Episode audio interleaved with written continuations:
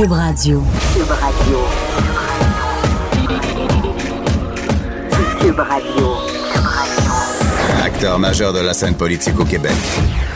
Il analyse la politique et sépare les faits des rumeurs. Trudeau le midi. Bon midi, aujourd'hui on est jeudi le 11 avril 2019. Mon nom est Jonathan Trudeau, vous écoutez Trudeau le midi à Cube Radio. J'espère que vous allez bien. La température qui semble vouloir être beaucoup plus clémente, pas juste ici à Québec, mais un peu partout au Québec. On voit enfin la lumière au bout du tunnel et on nous promet une fin de semaine qui devrait être pas mal ensoleillée aussi, pas mal ensoleillée. Beaucoup d'actions à l'Assemblée nationale, euh, entre autres. Hier, ça a été le début des euh, consultations euh, entourant le projet de loi 17, le projet de loi qui vise à moderniser l'industrie du taxi. On a beaucoup fait état des manifestations à l'extérieur, des, des, des, des, rues qui étaient barrées, des pancartes, des, des slogans très, très, très discutables, voire déplorables, qu'on pouvait voir affichés un peu, un peu partout. Il faut se pencher également sur ce qui se dit à l'intérieur de cette commission-là, les gens qui vont euh, aller alimenter les discussions. Et euh, il y a euh, une personne qui a témoigné hier et qui avait un discours que je trouve fort intéressant et qui touche pas juste l'industrie du taxi en passant, hein. toute la question de l'économie collaborative, l'économie du partage. D'ailleurs, il y avait un rapport qui avait été publié, commandé par le premier ministre Philippe Couillard. Hein, il un groupe de travail qui avait été mis sur place, un groupe de travail sur l'économie collaborative. Et Guillaume Lavoie, qui est chargé de cours à l'École nationale d'administration publique, à l'ENAP, était à la tête de ce groupe de travail-là. Et il est allé se faire entendre hier euh, en commission parlementaire. Il était avec moi. Bon midi, Monsieur Lavoie. Peut-être j'ouvre votre micro, mieux. Euh, Monsieur Lavoie, on, va commencer par un aspect du discours que vous avez euh, apporté hier, autant en commission parlementaire que lors de certaines entrevues, que je trouve fort intéressant parce que les auditeurs sont habitués de, m'entendre en parler. C'est que les chauffeurs de taxi nous parlent beaucoup des, des, compensations, de la hauteur des compensations. Il y a eu un premier 250 millions, un deuxième 250 millions. Eux disent non, c'est pas suffisant parce que euh, on perd trop par rapport à la valeur estimée. Et vous avez amené dans le débat la notion de l'évasion fiscale, l'importance de prendre en compte cette question-là, c'est-à-dire euh, le, fait que c'est une industrie qui a pratiqué beaucoup, beaucoup d'évasion fiscale au cours des prochaines années, euh, des, des, années précédentes. Qu'est-ce que vous entendez par là? Mais tout ça part du travail qu'on a fait avec le groupe de travail, puis on a dit, là, on reviendra sur les autres détails, qui était légitime qu'il y ait une compensation. On avait un système en gestion de l'offre fixe, on veut l'ouvrir, alors, il est légitime qu'il y ait une compensation. Alors, assoyons tout de suite le principe qu'il doit y en mhm. avoir une. Maintenant, la question, c'est combien? Et là, on ne peut pas vraiment se dire, bonjour, combien sont vos pertes? Dites-moi un chiffre, puis je vais vous faire le mhm. chèque. Alors là, il y a toutes sortes de chiffres qui circulent, et une des choses qu'on a dit, c'est qu'il manque d'évaluation claire dans ce débat-là. Et peu importe le chiffre que l'on trouvera, donnons-nous des principes. D'abord, principe 1, la compensation peut pas être plus grande que la perte. Principe 2, puisqu'il y a, dans ce domaine-là comme dans d'autres, un coefficient d'évasion fiscale, ben là, on pourrait pas. Et, c'est sûr que s'il y a de l'évasion fiscale, un peu ou beaucoup, ça a un impact un peu ou beaucoup sur la valeur des permis. Comment? Expliquez-moi comment. Essentiellement, un permis dans une euh, un, permis de taxi ou un permis dans un système d'offres fixe, c'est un droit de faire de l'argent. Alors, ce droit, si le droit de faire de l'argent je paie, je sais pas moi, je déclare seulement 90% de mes revenus. Ben, ça veut dire que je fais plus d'argent. Ben oui. Et donc, si je veux acheter le droit de faire de l'argent dans un monde où je fais, où je déclare pas tout, ben, ça veut dire que ce permis-là vaut de plus en plus cher. Alors, ce qu'on ne sait pas, c'est quelle est la relation entre le niveau d'évasion fiscale et le niveau de la valeur des permis. Mais on sait qu'il y en a une. Donc, juste les gens comprennent bien, c'est de dire, souvent le montant qui revient, c'est 200 000 Bon, prenons ce montant-là, un permis qui euh, était évalué à 200 000 Si ce permis-là, si l'industrie du taxi avait euh, n'avait pas effectué d'évasion fiscale du tout, quelle aurait été sa valeur? Parce qu'il perd de son attrait dans le fond. C'est ça. On peut pas, je peux pas vous dire un chiffre, mais on sait qu'il est moins, qu'il vaut moins parce qu'il est moins intéressant, parce qu'il est moins payant. Hein, par exemple, si vous, vous avez un dépanneur et que vous déclarez tous vos revenus, on présume que vous avez moins de revenus à la fin de l'année que le dépanneur en face qui lui déclare pas ses ben revenus. Alors, c'est ça l'idée. Alors, le principe général avec ça, c'est qu'on peut pas prendre de l'argent public, qui seront les compensations, et de compenser une partie d'une valeur qui, elle, aurait été gonflée par de la non-déclaration au même trésor public. Et c'est pour ça qu'on revient à cette idée que on faut pas compenser tous les permis en bloc, il faut compenser tous les permis un à un. D'abord parce qu'il y a à peu près 8000 permis au Québec. Il y en a qui sont en Abitibi, puis il y en a qui sont à Montréal. Il y en a qui ont été achetés il y a 20 ans, il y en a qui ont été achetés il y a deux semaines. Ouais, c'est ça. Alors, ce sont 8000 situations différentes. Alors, ça nous prend une évaluation au cas par cas, une fois par une fois, permis par permis. Et mon analyse, c'est que l'organisation qui est la mieux placée pour faire ça, c'est Revenu Québec, qui va pouvoir évaluer l'ensemble de ces choses-là correctement. Et là, c'est pas l'offre du gouvernement qui devient le chiffre de départ, c'est pas la demande du taxi qui est le chiffre de départ, c'est l'évaluation que fera un organisme incontestable, mhm. clair, compétent, qui est Revenu Québec. Vous, vous dites, vous reconnaissez, en fait, tout le monde le reconnaît, que euh, les propriétaires de permis de taxi subissent un dommage qui doit être compensé. Ça, on vient de le dire. Par contre, dans le discours de l'industrie du taxi, on voit, puis on le voit le répéter ad nauseam, c'est inscrit sur des pancartes. Ils disent le gouvernement met 22 000 familles à la rue. Or, c'est faux, parce qu'on parle de à peu près 8 000 titulaires de permis, mais les autres, non seulement ils n'ont pas cet impact-là de la perte de valeur de, permis, mais ils vont même en soutirer des bénéfices, non? Tout le monde se fait brasser, mais pas égal. Alors, c'est important d'insister. Il y a deux types de joueurs dans l'industrie du taxi qui ont trois fonctions. C'est un peu bizarre, là, mais alors, d'un côté, il y a les propriétaires de permis, et de l'autre, il y a les chauffeurs. Il y a 8000 permis pour à peu près 6000 propriétaires. Donc, il y en a qui en ont présumément un ou deux. Il y en a qui en ont plus, mais en gros, c'est ça. Et il y a des gens qui sont que des chauffeurs. Alors là-dedans, il y a des gens qui sont des chauffeurs, et il y a des gens qui sont des propriétaires, puis il y a des gens qui sont des propriétaires chauffeurs. Un peu comme si c'était un condo. Mais il y a des gens qui possèdent le condo, il y a des gens qui vivent dans le condo qu'ils possèdent, mm-hmm. puis il y a des gens qui sont juste locataires du condo. Dans tout ça, là, ceux qui vont se faire brasser le plus, c'est les propriétaires de permis. C'est eux qui vont se faire compenser. Maintenant, si je vous disais que les chauffeurs maintenant n'auront plus à payer la location ben du permis de taxi. Alors, c'est sûr qu'il reste des dépenses. L'essence existe encore, l'assurance, la location du véhicule, etc. Mhm. Mais le gros de la valeur, c'était la location du permis. Ça, on l'enlève. Alors, ça, c'est majeur. Chaque jour qu'un chauffeur de taxi travaillait avec un taxi payé, il partait dans le rouge, dans le fond. Oui, c'est comme si, dans le fond, là, vous partiez, on, présume que, disons, vous louez un permis 500 dollars par semaine, vous travaillez cinq jours, ça veut dire cinq... À chaque jour, ça vous coûte 100 dollars pour pouvoir opérer. Ce sera pas un gain de 100 dollars parce qu'il reste l'essence ou il va rester la location de la voiture, etc. Mais, mais il y a un gain appréciable. Mais là où le projet de loi vient vraiment changer la donne à l'avantage de l'industrie du taxi, il y a des choses qui vont être plus difficiles, mais ce qui les aide beaucoup, c'est qu'on enlève énormément du fardeau réglementaire mhm. qui pèse sur eux. Regardez, prenons la formation, par exemple. Et ça, c'est quelque chose qu'on a regardé dans le, groupe de travail. On dit la formation, c'est très important, etc. C'est au niveau de la sécurité du public. Ben, d'abord, un, là, l'État. Moi, je suis formé pour opérer un véhicule de tourisme, hein, une Mazda 3, là. Je suis formé pour mhm. ça.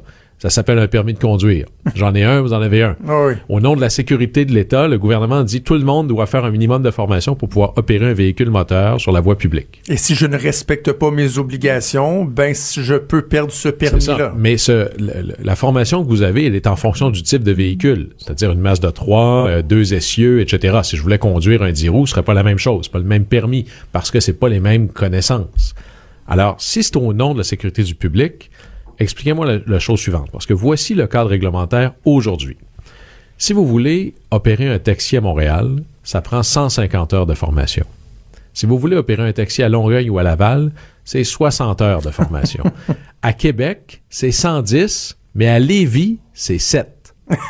7 heures. Alors, y a-tu vraiment une grande différence dans la manière dont on tourne un coin de rue à Lévis qu'à Québec? Je ne pense pas. Non. Alors, la question ici, c'est si moi, là, pour devenir un chauffeur de taxi, je dois faire 150 heures de formation, c'est des coûts, ça. Ça représente une... Et c'est très cher. Et d'ailleurs, juste pour montrer à quel point il y a, un certain dépassement, je pense que c'est la moitié ou le trois quarts de la formation, c'est pour apprendre le nom des rues. Ben, ça fait 15 ans qu'il y a des GPS dans ben les voitures. personne Alors, ici, l'idée, c'est pas de dire, mon Dieu, le taxi est pas bon, c'est ce coût-là, c'est un coût qui nuit à l'industrie. Même chose pour les types d'inspection des véhicules. Au nom de la sécurité du public, et c'est peut-être important d'inspecter des véhicules, mais au nom de la sécurité du public, qu'est-ce qui est important? D'abord, est-ce que le véhicule peut arrêter devant un obstacle? On va inspecter les freins. Est-ce que je peux éviter un obstacle? On va inspecter la direction. Est-ce que je peux bien indiquer mes intentions, les clignotants? Est-ce que le coffre ouvre bien? Ça n'a rien à voir avec la sécurité du public. Ben, dans les types d'inspections qu'on avait pour les voitures de taxi, il y avait un paquet d'affaires. Est-ce que le siège est percé? Est-ce que le coffre ouvre bien, etc. Mais si vous allez voir votre inspecteur puis vous inspectez 252 affaires, ça va coûter plus cher que si vous inspectez juste 50 choses. Hmm. Alors, on va rendre une inspection minimale sur la base de la sécurité du public. Le reste, c'est le service à la clientèle. On est ailleurs. Les types de véhicules aussi. Hein? Pourquoi est-ce que vous devez acheter seulement certains types de véhicules? Peut-être que l'autre à côté est moins cher. Alors, en venant changer les règles qui, présentement, emprisonnent l'industrie du taxi, on vient réduire les coûts de l'industrie de manière très importante. Alors, présumons que tous les revenus restant pareils, si demain matin, si je change pas votre salaire, mais que je réduis votre loyer, vous êtes plus riche. Ben oui, absolument. Alors ça, ça va avoir un enjeu majeur sur l'industrie. Élargissons un peu la question parce que la façon dont, dont on aborde euh, toute cette problématique-là, euh, la façon dont on accueille les nouvelles technologies, les nouvelles façons de faire, parlons de l'économie collaborative, on sent que particulièrement au Québec, j'ai pas euh, mesuré ailleurs, mais particulièrement au Québec, il y a une résistance incroyable à ça. Or, c'est inévitable que ce soit dans le taxi, la restauration, l'hébergement, l'économie collaborative est un phénomène auquel on n'échappera pas. Comment vous évaluez notre façon de nous comporter au Québec par rapport à ça, par rapport à ce phénomène-là? La méfiance et tout qu'on a. C'est, euh, je vous dirais, si on était à l'école, le, le- le Québec, à date, on est en train de les rattraper, là, euh, c'est le dernier de classe. Ah oui. Euh, et notre drame n'a pas été, c'est pas une question d'être pour ou contre l'économie collaborative, c'est de comprendre qu'est-ce que c'est. Et c'est pas Uber. Hein, c'est pas comme la banque, c'est l'idée du commerce de l'argent. Hein, c'est-à-dire, je peux aller à une banque et emprunter quelque chose, ça me coûte des intérêts, je peux prêter de l'argent, on me donne des intérêts. C'est ce système-là. D'abord, l'économie collaborative, qu'est-ce que c'est? Qu'est-ce que ça mange en hiver? Il y a trois affaires. Un, c'est d'utiliser la capacité excédentaire. Donc, essentiellement, de faire plus avec ce qui existe déjà. Ça, c'est vos voitures qui bougent pas 96% du temps. Les sièges vides, là, on en parle beaucoup, là, c'est essentiel dans la mobilité. Savez-vous, il y a combien de sièges vides sur nos routes qui bougent aujourd'hui? Là? Il y en a à Québec seulement 6 millions. À Montréal, c'est 15 millions. Pour le Québec au complet, c'est 25 millions. Ce qui me fait dire que si on a des enjeux de mobilité, puis on a des enjeux de congestion, ben c'est pas parce qu'on a un problème de capacité, parce qu'elle est là, la capacité. Ah oui. Alors, l'économie collaborative, c'est faire plus avec ce qui existe déjà. La deuxième chose, c'est l'accès plutôt que la propriété. De- que ce soit très, très facile d'avoir accès à quelque chose sans que j'ai besoin d'en être propriétaire. Puis le troisième, c'est là où, où ça brasse le plus fort, c'est l'abaissement général des barrières d'entrée dans les marchés. Avant, pour embarquer quelqu'un dans ma voiture et avoir un profit, il fallait que je sois un chauffeur de taxi dans une industrie de taxi, dans une voiture de taxi. Mais pour déplacer des fesses de A à B dans une voiture, ça peut se faire dans n'importe quelle voiture. Donc, on change les barrières d'entrée dans les marchés et c'est là où c'est difficile parce que toutes nos lois et nos règlements ont, créé des barrières relativement élevées. Mais donc, dans votre dans la conclusion de votre groupe de travail, vous disiez que vous vouliez positionner le Québec comme un chef de file dans le domaine de l'économie collaborative. Vous êtes rendu, vous me disiez avant d'entrer en ondes, à 253 conférences sur le sujet. Êtes-vous optimiste? Êtes-vous découragé? Pensez-vous qu'à un moment donné, on va finir par s'ouvrir sur cette réalité-là et d'arrêter de toujours uniquement vouloir soit niveler par le, bas, se- se- se- s'opposer au changement? Voyez-vous une certaine ouverture éventuellement? Je pense qu'on va apprendre de nos erreurs. La gestion du dossier Uber n'était pas exactement exemplaire. Euh, la gestion du dossier Airbnb non plus. Et il y a une grande leçon qu'il faut retenir de nos erreurs avec l'arrivée d'Uber. Au départ, on a dit on veut pas que ça arrive. C'est arrivé quand même. Après ça, on a dit ben vu qu'on on veut se venger un peu, on va mettre des barrières d'entrée très très élevées. La conséquence de ça, que personne n'avait vu venir, c'est plus vous allez mettre des barrières d'entrée très élevées, plus il y a juste les très gros joueurs qui vont pouvoir embarquer sur la patinoire. Comme Uber, justement, rendant ça plus difficile pour les Eva de ce monde qui Alors, arriver. demain matin, là, pensez, vous faites, euh, ça va être le temps de faire les semences bientôt, là? Ben, la petite pousse, là, elle, elle a besoin qu'on lui fasse plus attention. Elle sera pas capable de résister à la première tempête, le premier gros orage, etc.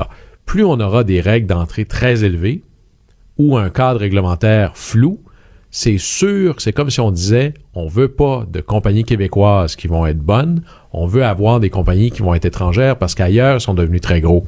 Si on veut avoir des concurrents québécois à Uber, à Airbnb et autres, la question c'est pas pas de règlement, c'est de créer un cadre réglementaire qui fait du sens et qui permet à tout le monde de prendre la place. Mais il faut se dépêcher parce qu'ailleurs, on est en train d'avoir des compagnies qui deviennent de plus en plus importantes et un jour ils vont débarquer ici.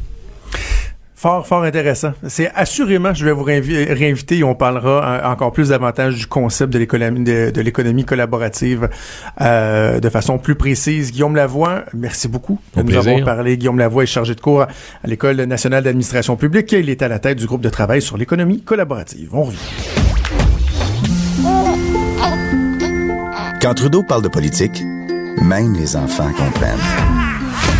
Jusqu'à 13h. Vous écoutez Trudeau le midi. Cube Radio. Alors, c'est au mois de mars 2017 que le ministre de l'Éducation d'alors, Sébastien Prou, avait lancé l'initiative euh, Lab École qui visait à revoir, à repenser l'école de demain. Un peu plus de deux ans plus tard, les trois personnes qui avaient été sélectionnées, Ricardo Larrivé, Pierre Lavoie et l'architecte Pierre Thibault, ont présenté, je dirais, leur recette hier. C'est quoi les ingrédients que ça va prendre pour qu'on puisse aller de l'avant et construire ces écoles-là? Et on va en parler avec Pierre Lavoie qui est justement au bout du fil. Bon midi, Monsieur Lavoie. Bon midi. Peut-être, si vous voulez bien, euh, nous rappeler un peu la démarche, parce que bon, je le disais, c'est il y a deux ans que Sébastien Prou vous avait confié ce mandat-là. Comment vous le résumez, euh, le mandat, et c'est quoi le travail? De quelle façon vous l'avez articulé, le travail qui a été fait au cours des deux dernières années? Ben, je dirais qu'au départ, euh, il y avait un problème. On est parti d'une problématique des écoles qu'on doit rénover. Le problème était qu'on les refaisait sur le même modèle, sur le même cadre, les mêmes exigences ministérielles qui était finalement pas une réalité de ce qu'on voit des besoins des enfants d'aujourd'hui et des enseignants. Donc, euh, là, on a été préoccupé par ça, parce que moi, j'avais la chance de faire le tour des écoles depuis dix ans, et Pierre Thibault avait la même préoccupation. Donc, on a présenté euh, une idée de faire un laboratoire, de faire une vaste consultation. Et moi, je le voyais sur le terrain, il y avait beaucoup d'innovation et des enseignants qui, euh, qui essaient de faire des choses extraordinaires, mais c'était jamais, c'était jamais facile. Donc, vous dites euh, les ingrédients, mais est-ce ce que vous avez présenté hier, vous pouvez peut-être aussi nous, le résumer, mais est-ce que ça, c'est un idéal ou c'est vraiment ceux qui, à court terme, dans les, les, les, écoles, je pense au nombre de sept, qui ont été ciblés pour, euh, pour intégrer ce modèle-là? Est-ce que tous les ingrédients doivent y être pour garantir, si on veut, le succès? Oui, ben, je pense que c'est la base.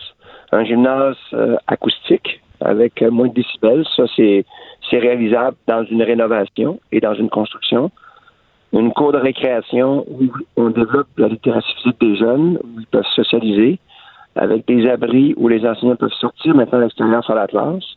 Ça, c'était demandé. Il y a certaines écoles qui l'ont fait, et euh, avec peu de moyens. Maintenant, il faut l'organiser.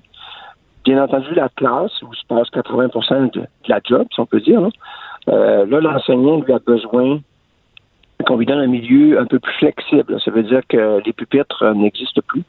On est dans hmm. un milieu où c'est vraiment, euh, euh, je dirais, c'est euh, on donne l'espace, on la rend plus flexible. Un exemple, si l'enseignant veut faire bouger ses élèves dans la classe, il peut le faire maintenant.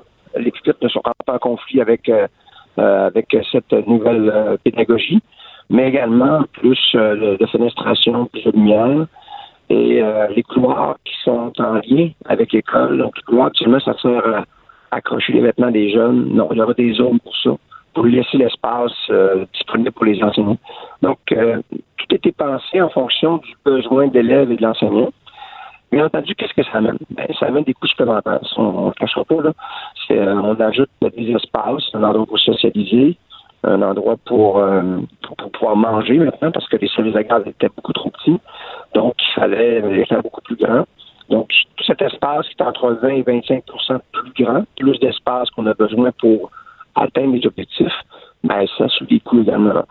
La question que je me pose, aujourd'hui, quand on rénove une école, est-ce qu'on est prêt à refaire euh, les anciens modèles et garder ce cadre rigide? Nous, ce qu'on voulait, c'est le faire un peu euh, éclater pour donner un peu de souplesse pour répondre aux besoins de, nos enfants et de nos enseignants en Parce que euh, sur la question des coûts, ma collègue Daphné Dion-Vient dans le journal euh, explique que dans le fond, euh, bon, on vous a donné un budget de, de, 60 millions pour la réalisation de sept projets. Déjà à ce moment-là, c'était 15% de plus que ce qui est normalement octroyé pour ce type de chantier-là. Et là, vous prévoyez que dans le fond, ce sera un autre 20 à 25% plus cher ah à réaliser par projet, c'est ça?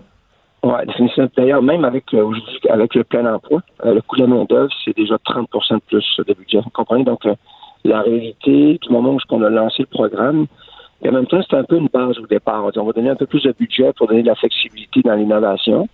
Mais après, une consultation, c'est quand même à peu près 80 personnes qui travaillent, bénévoles en majorité, autour des chantiers et aussi des assemblées de cuisine. Parce que moi, je suis un peu de terrain, je, voulais absolument aller chercher l'information des parents. Je voulais que les parents s'expriment. Tu sais, cette école-là, ils, vivent avec, ils vont vivre avec après. là.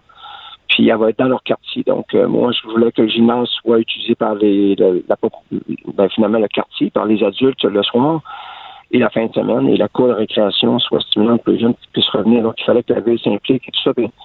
quand on a fait le tour, on s'est rendu compte que c'était pas suffisant je pense que euh, on a un peu les pays scandinaves, ils sont beaucoup plus loin que nous. Ils sont, autour de 40% de plus d'espace que nous. On a quand même été assez conservateurs, mais c'est quand même un ajout à 25 de plus d'espace qui augmente les coûts des Après, il faut se dire, bon, maintenant, euh, est-ce qu'on est prêt à investir auprès de notre jeunesse? Moi, je pense que oui, parce qu'il faut le voir sur l'investissement de 50 à 60 ans, même jusqu'à 70 ans, avec un retouche à ces écoles. Et quand on le regarde à long terme, c'est peu d'argent par rapport aux milliers d'enfants qui vont passer dans chaque école. Donc, tu sais, il faut regarder ça avec euh, le besoin. Euh, puis d'ailleurs, je pense qu'à l'école, il faudra en refaire un autre dans cinq ans parce que ça aura encore changé. Vous comprenez? Donc, il euh, faut suivre l'évolution de la société, puis c'est pas ce qui s'est fait dans les écoles. C'est pour ça que les, enseignants sont un peu découragés, le personnel.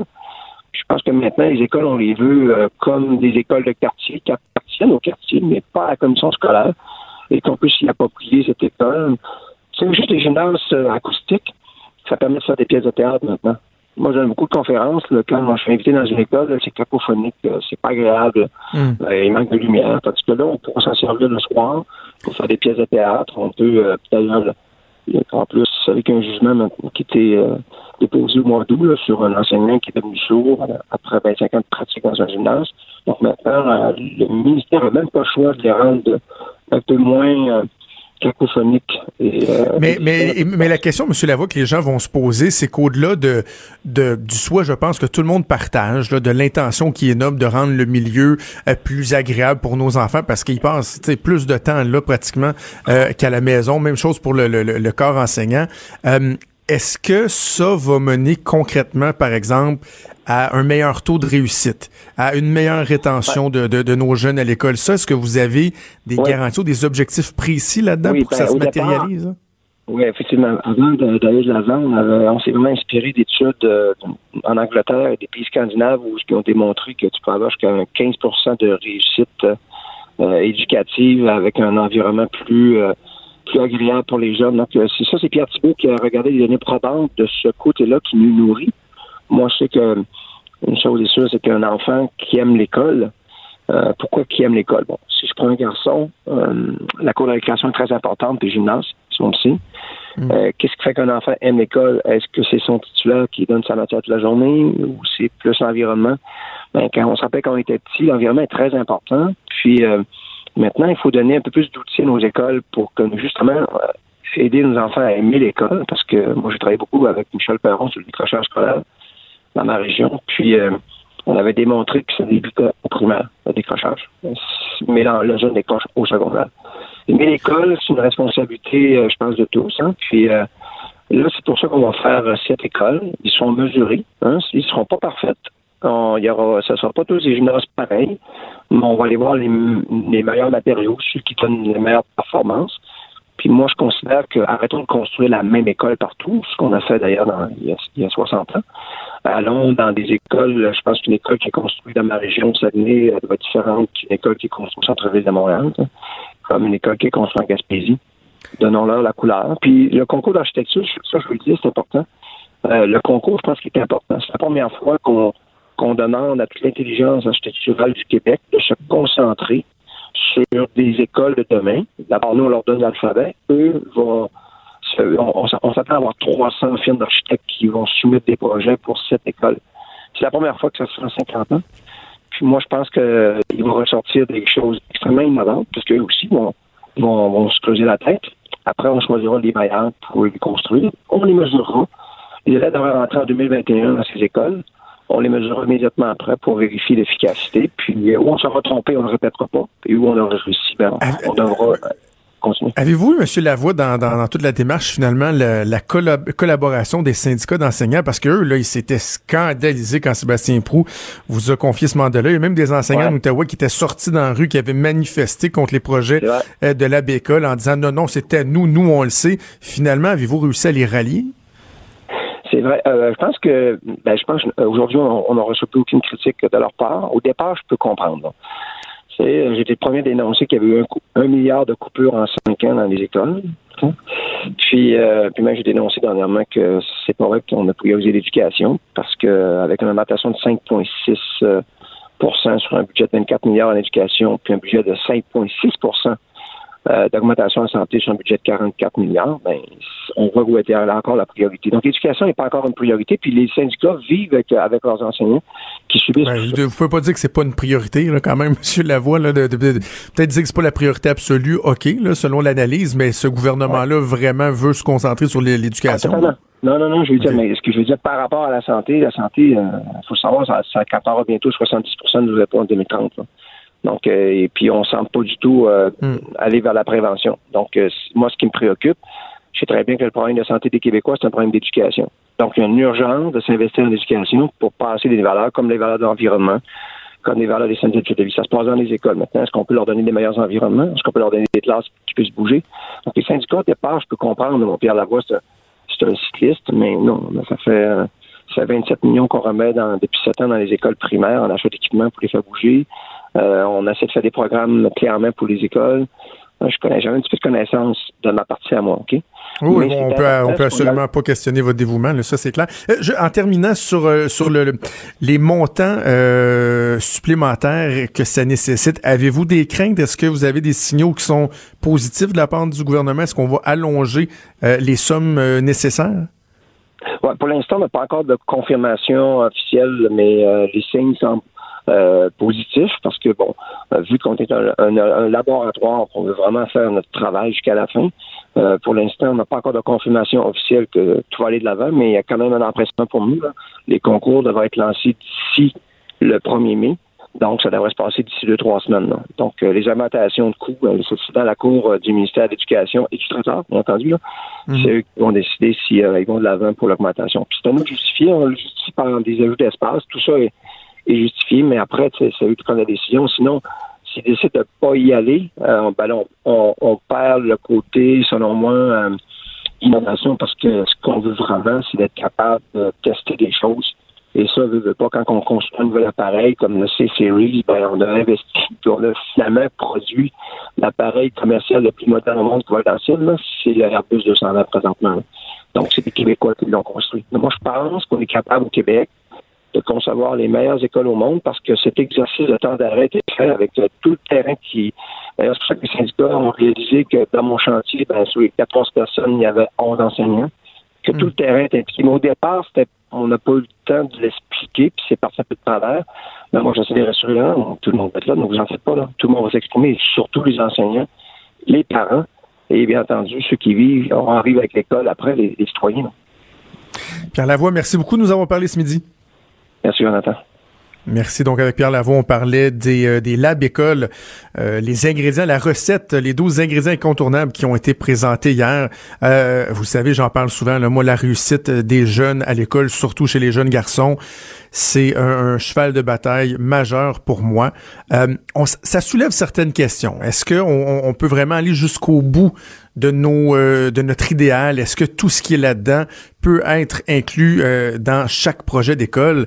Parce que là, c'est des sommes qui sont importantes. Là, les, les, les firmes d'architecture qui vont présenter des projets, est-ce qu'on va encore aller un peu plus loin? Est-ce qu'à un moment donné, on devra tracer une ligne? Je pense qu'il faut garder ça en tête. Il faut soulever euh, certaines questions, rester à l'affût, mais en même temps, mon Dieu, qu'on peut pas être contre l'idée de rendre ce milieu-là, qui est carrément le milieu de vie de nos jeunes, plus attrayant, plus agréable et euh, faire en sorte que ça favorise une meilleure réussite, une meilleure intégration, meilleure rétention de nos jeunes, de nos jeunes. Alors, euh, ben voilà, on va suivre ça de près et espérons qu'on pourra voir que ces écoles-là pourront voir le jour et qu'on en ait une, une meilleure idée au cours des prochaines années. Bougez pas. Jusqu'à 13. Trudeau, le midi. Et on va parler de politique américaine avec euh, Luc La Liberté qui est en studio avec moi. Bon midi, Luc. Bonjour, Jonathan. Euh, grosse, grosse, grosse nouvelle aujourd'hui. Julian Assange, le fondateur de Wikileaks, euh, a été arrêté euh, très tôt ce matin à l'ambassade de, de l'Équateur. Euh, on l'avait pas vu venir, celle-là. Non, ça devient particulièrement intéressant en termes de, de, de retombées, parce qu'on se, on se demandait ce matin, quand la nouvelle est sortie la première fois, on savait que c'est les autorités britanniques qui allaient arrêter Julian Assange, puis on allait lui reprocher, bien sûr, de ne pas avoir respecté les conditions qu'on lui avait imposées au moment d'ailleurs où il va se réfugier à l'ambassade de, de l'Équateur. Il y a sept ans. Voilà, il y a, il y a presque sept ans, hein, jour pour jour aujourd'hui. Il n'était pas sorti de là pendant sept ans. Là? Non. Et, et d'ailleurs, si vous n'avez pas encore vu les images oui.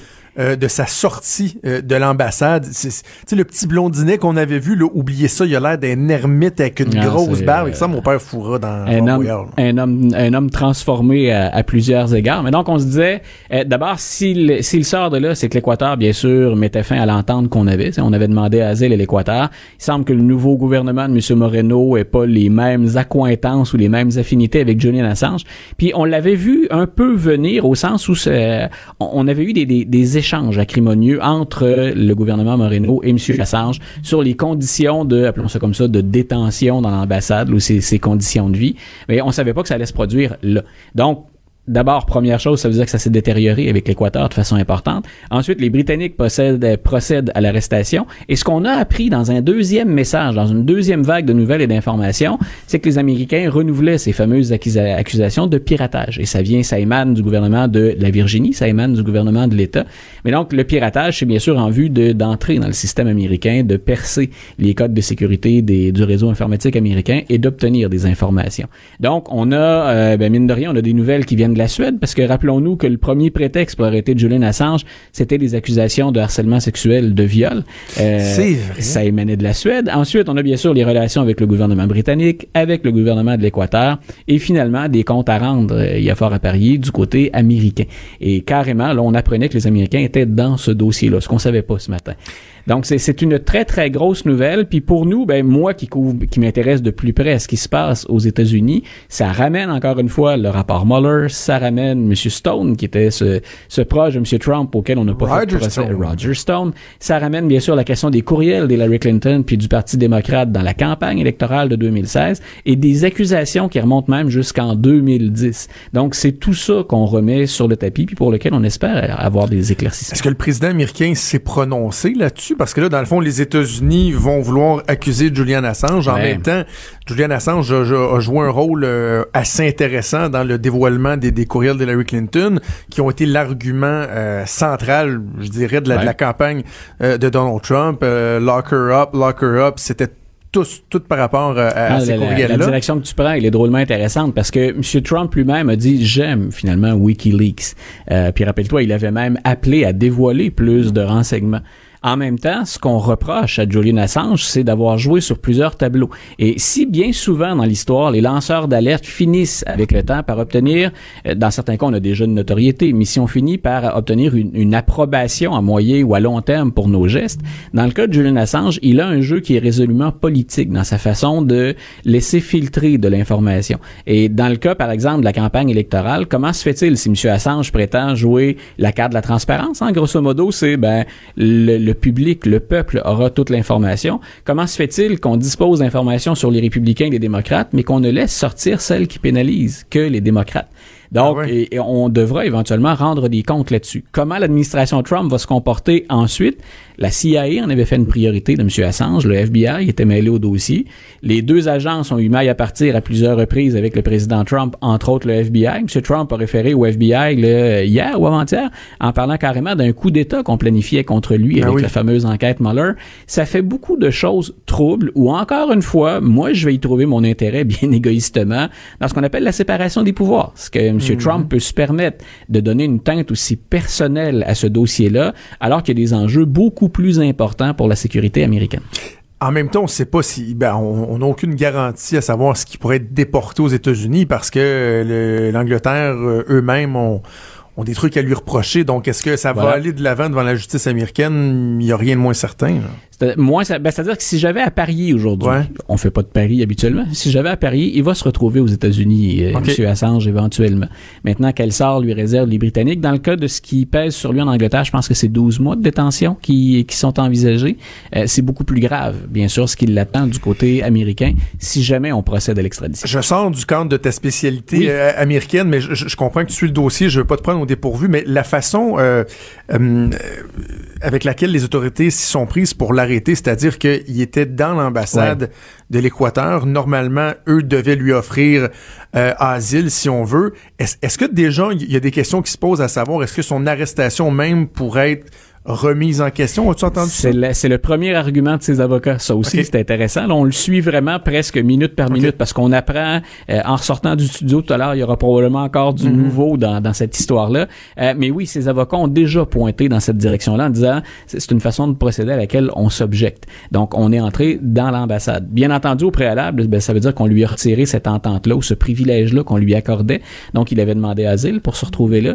Euh, donc, il est encore dans l'enceinte de l'ambassade. Oui, il est, en, il est encore votant sur le trottoir puis ils vont te cueillir comme une petite cerise. Là. Non, voilà. Ben, là où ça pose problème, nos auditeurs le savent, c'est qu'à partir du moment où il est à l'intérieur de l'ambassade, il est en territoire vénézuélien, euh, équatorien, pardon. Donc, euh, oui, a, moi j'ai hâte de voir comment on va, on va jouer cette carte-là. Euh, on a senti aussi dans le tribunal, dans les dernières informations qui sont sorties, que le, juge britannique qui a reçu Julian Assange le traité de narcissique fini, plus ou moins la traduction libre, mais de dire grosso modo, Monsieur Assange, vous ne pensez qu'à vos intérêts et à vos intérêts uniquement. Donc, on n'a pas senti beaucoup de sympathie pour le personnage non plus. Donc, on verra. Je, disais, hein, les, les, lanceurs d'alerte, il y en a certains qui sont devenus des héros, qui ont marqué l'histoire. Euh, dans d'autres cas, on s'est livré à un jeu politique, puis M. Assange ne s'en est pas privé. Donc, on va voir jusqu'à quel point tout ça peut lui donner des arguments en faveur ou contre, finalement, euh, quand on aura à défendre sa cause. Revenons sur l'administration Trump. Tu faisais référence à des euh, déclarations explosives du président un peu plus tôt cette semaine. Il y a son procureur général, William Barr, l'équivalent du ministre de la Justice, qui n'a pas été de main morte lui non plus en disant, en avançant, euh, ou en tout cas en émettant l'hypothèse que la campagne de Donald Trump avait été espionnée. Voilà. Son, son dossier, M. Barr, il se complique un peu et je suis un peu étonné dans son cas. J'ai trouvé un, un, brin cavalier et un brin imprudent, honnêtement. Et je le dis en, en ajoutant que M. Barr, c'est quelqu'un qui jouissait d'une grande crédibilité. C'est quelqu'un de sérieux, c'est quelqu'un de compétent. De, de, le, de l'écouter témoigner depuis deux jours au Congrès, certaines déclarations sont étonnantes. Dans un premier temps, pour nos auditeurs, euh, le rapport Mueller, on va en envoyer une version retravaillée, bien sûr. Caviardée. Caviardée, c'est le terme la mode. Donc, M. Barr a presque terminé ce travail-là. Euh, dans un autre temps, il a dit, ben écoutez, euh, grosso modo, on pense à ni plus ni moins qu'une enquête sur les enquêteurs. Donc, à ce moment-là, il se trouve à faire le jeu du président qui lui dit, moi j'ai toujours pensé que c'était une chasse aux sorcières, que c'était commandé politiquement, que le FBI était favorable aux démocrates et à Hillary Clinton. Euh, on sait que le FBI a reçu des informations comme quoi il y avait des liens étranges, louches, suspects entre les, des, des, agents russes et la campagne Trump. Donc, ça c'est un fait, c'est établi, ça fait longtemps qu'on qu'on le sait. Et maintenant, M. Barr dit, ben moi je pense qu'il faut s'interroger là-dessus. Madame Pelosi à la Chambre des représentants, puis ceux qui dirige les différentes commissions dit à, M. Barr, ben, vous pensez que vraiment on a espionné, grosso modo, qu'on a infiltré la campagne? Avez-vous des preuves? Et là, il a dit non, c'est pas ce que je dis. Je dis qu'il y a assez d'éléments pour m'en inquiéter. Il faudrait aller au fond de cette histoire-là. Donc là, il s'est mis à patiner et à louvoyer sur il y a eu finalement de, de l'espionnage où je pense qu'il y ait pu. Mais, mais ça, Luc, est-ce que ça fait référence aux mêmes accusations que Donald Trump avait portées envers Barack Obama en disant qu'il avait autorisé là, des pauses de voilà. micro? on, est, on est dans ces eaux-là. On est, on est encore dans ce qui n'a jamais été prouvé. Là. Ce qui n'a jamais été prouvé. Le, seul fait, le vérifiable dont on dispose jusqu'à maintenant, c'est ce que je, c'est ce que je mentionnais il y a quelques secondes. C'est-à-dire qu'on sait que le FBI s'est inquiété des liens entre la campagne Trump et euh, des agents russes. Et le rapport Montre, du moins dans ce qui est, sorti officiellement, montre qu'il y a eu de, des raisons de s'inquiéter. C'est pas pour rien qu'il y a cinq personnes derrière les barreaux, cinq Américains et 34 Russes qui ont été accusés, qui bien sûr se retrouvent maintenant en Russie, qui n'auront pas à, à, comparaître devant les tribunaux américains, à moins d'une surprise extraordinaire. Mais donc, on avait raison de, de s'inquiéter de ça. Maintenant, est-ce qu'on a espionné Donald Trump? Effectivement, ça remonte à ce qu'il reprochait, lui, à l'administration Obama, pour lequel on ne dispose absolument aucune preuve. Donc, que le procureur général des États-Unis, que le ministre de la Justice mette sa tête sur le bio comme ça, c'est très étrange. Mm. Et de le sentir un peu mal à l'aise et récupérer sa première déclaration, pour quelqu'un qui a la réputation, le savoir-faire de M. Barr, ça vient nourrir finalement un certain, euh, certain sarcasme qu'on peut avoir, qu'on peut entretenir face à, aux procédures du gouvernement américain. J'ai envie que tu me parles d'un candidat qui semble très, très, très particulier. Euh, oui. C'est Mike Gravel, qui est âgé de 88 ans. Et ben, t'as piqué ma curiosité en me disant que lui, il se présente euh, pour euh, 2020, mais il veut pas qu'on vote pour lui. Monsieur Gravel, je, je voulais t'en parler parce que c'est un personnage qui est drôlement intéressant dans l'histoire américaine. J'ai envie de dire moins pertinent en, en, pour 2020, mais il revient quand même de l'actualité, dans l'actualité. Monsieur Gravel, j'en parle entre autres parce que, comme le disait la formule consacrée, il y a un peu de nous autres là-dedans. C'est Maurice. C'est Maurice Gravel. Mike Gravel, c'est quelqu'un qui est né au Massachusetts. Voilà, c'est Maurice Gravel. Ses parents, ce sont deux euh, Canadiens français, deux Québécois, qui ont migré comme tant, tant d'autres de nos ancêtres vers la, la côte est américaine au moment de la révolution industrielle. Et Monsieur Gravel s'est fait connaître au Sénat euh, américain. Il a siégé là de 69 à 81 et il s'est fait connaître pour quelque chose qui est revenu sur nos écrans il y a pas tellement longtemps, l'année dernière, il y a deux ans, euh, la publication des fameux Pentagon Papers. Okay. Donc c'est là où on apprenait que le gouvernement américain avait menti euh, à la population concernant les relations avec le Vietnam. Et c'est un des premiers dossiers qui a ébranlé la confiance qu'on pouvait avoir envers le gouvernement américain. Et M. Gravel, ben, il a surfé là-dessus pendant très très longtemps. Il s'est déjà présenté. Il était candidat contre Barack Obama en 2008. Et je me souviens qu'il était venu accorder une entrevue à Montréal, bien sûr, euh, pour faire état de ses, ses origines canadiennes françaises. il avait dit, si je deviens président, je ferai ma première conférence de presse ici, à Montréal. et il s'exprime encore en français, M. Gravel. Il parle bien français? Il parle, il parle ah, bien ouais? français. Pendant les sept, huit premières années de sa vie, il n'a pas parlé okay, autre chose okay. que, que, le français. Et pourquoi revient-il dans la course? Puis je disais que c'est un, un, drôle d'animal politique, c'est qu'il a presque toujours été démocrate, mais dans, dans les dernières années, surtout en de, à partir de 2008, là, quand il y, a, il y, a, un échec, on va l'écarter des débats, euh, il va se tourner vers le Parti libertarien. Et là, en fait, il dit, ben, je me présente en 2020, mais votez pas pour moi.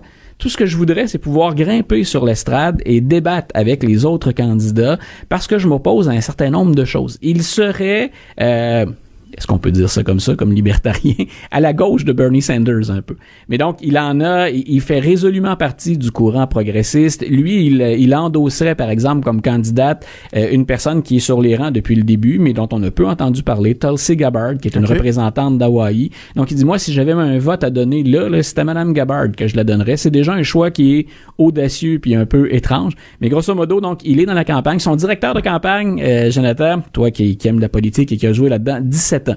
Donc, euh, c'est un de mes étudiants de cégep, ni plus ni moins, qui est son directeur de campagne. Ben Donc, c'est pas une très, très grosse équipe. On n'a pas d'argent pour mener la campagne, mais c'est grosso modo, invitez-moi au débat, mais ne votez pas pour moi. Je veux aller partager mes idées. Qu'est-ce qu'il défend comme idée? ben, je disais, il est très, très, très progressiste. Ouais. Donc, je, je vois mal, d'ailleurs, comment il va pouvoir mettre en place certaines des idées qu'il souhaite mettre en place, parce que quand on est libertarien, quelque part, c'est qu'on veut un désengagement de l'État. Mais ce désengagement de l'État, lui, le mène finalement à investir plus en éducation, à investir plus en santé. Je vois mal comment on peut okay. réussir ce genre de réforme-là ouais, mais ça, dans ma tête, en... libertarien, progressiste, démocrate, c est, c est, ça va pas nécessairement ensemble, normalement. Ben voilà, ben dans, dans la tête de M. Gravel, on arrive à lier tout ça euh, ensemble.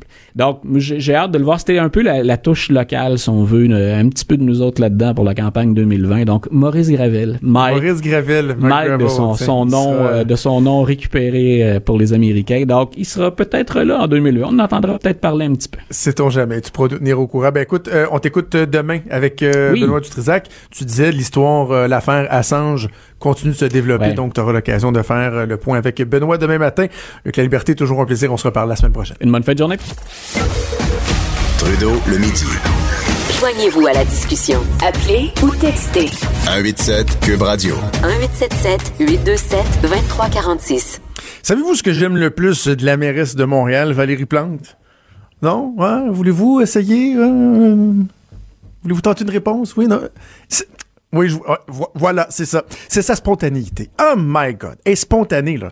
Elle, là, c'est action, réaction, action, réaction, action, réaction. C'est incroyable. Ah, en fait, regardez encore la preuve, là, le maire de Hampstead, le sympathique Monsieur Steinberg, euh, a été dire euh, vendredi, euh, oui, voilà, vendredi midi à peu près, là, vers l'heure du dîner, a été dire vendredi, donc, que le projet de loi 21 pour la laïcité de l'État du gouvernement Legault, c'était ni plus ni plus ni moins que du nettoyage ethnique. Bon, nettoyage ethnique pacifique, rajoutera-t-il au cours des dernières heures, mais quand même, donc vendredi, il dit ça. Et là, faisant ni une ni deux, toi, la mairesse de Montréal, Valérie Plante, a réagi avec fermeté, de façon spontanée, six jours plus tard. Six. Six jours. Je faisais le calcul, c'est 144 heures, ça c'est c'est un peu longué. Le Québec au complet, que dis-je, le Canada au complet dénonce les propos, les dérapages ridicules, honteux, odieux du maire Steinberg d'Amstead. Valérie Plante, elle a appris six jours. Non, mais pas saisi six jours. Là. Et là, sa gang nous dit Ouais, mais vous savez, être en mission en Argentine, de. C'est vrai que euh, aujourd'hui, euh, si vous êtes à l'extérieur du pays, en Argentine par exemple, communiquer, c'est euh, pas évident. C'est pas évident. Euh, c'est le bateau. C'est l'avion. certains vont peut-être se risquer avec le pigeon voyageur, malgré que les hein, pourcentage de réussite est pas élevé, élevé, mais ça peut être quand même assez rapide. c'est pas évident. communiquer, il faut vraiment là. certains pourraient peut-être me dire la bouteille à la mer, vous mettez un petit message. Voici ma réaction mets ça dans l'eau en espérant que ça arrive à quelque part un moment donné. C'est très difficile de communiquer. En 2019, là, il y a pas de moyen, si vous êtes à l'extérieur des frontières de votre pays, même de la ville, Tu sais, Valérie Plante est à Montréal, tu sais, si elle avait été à Brossard, pas évident, là. Tu sais, un pont à passer, puis tout, tabarouette, c'est dur de communiquer. Même, tu sais, l'Argentine, c'est pas évident. C'est pas comme si on avait des téléphones, Internet, qu'on pouvait tweeter, envoyer des communiqués de presse, faire une vidéo parler à quelqu'un, euh, faire relayer un message. Euh, euh, non, non, non, c'est pas évident. Elle est en Argentine. Come on. Come on. C'est gênant, là. La mairesse de Montréal qui a pris six jours à dénoncer ce dérapage-là. Et là, on vient de nous servir. ah oui, mais vous savez, elle était pas là, là. Et là, elle va faire une conférence de presse demain à 11 h.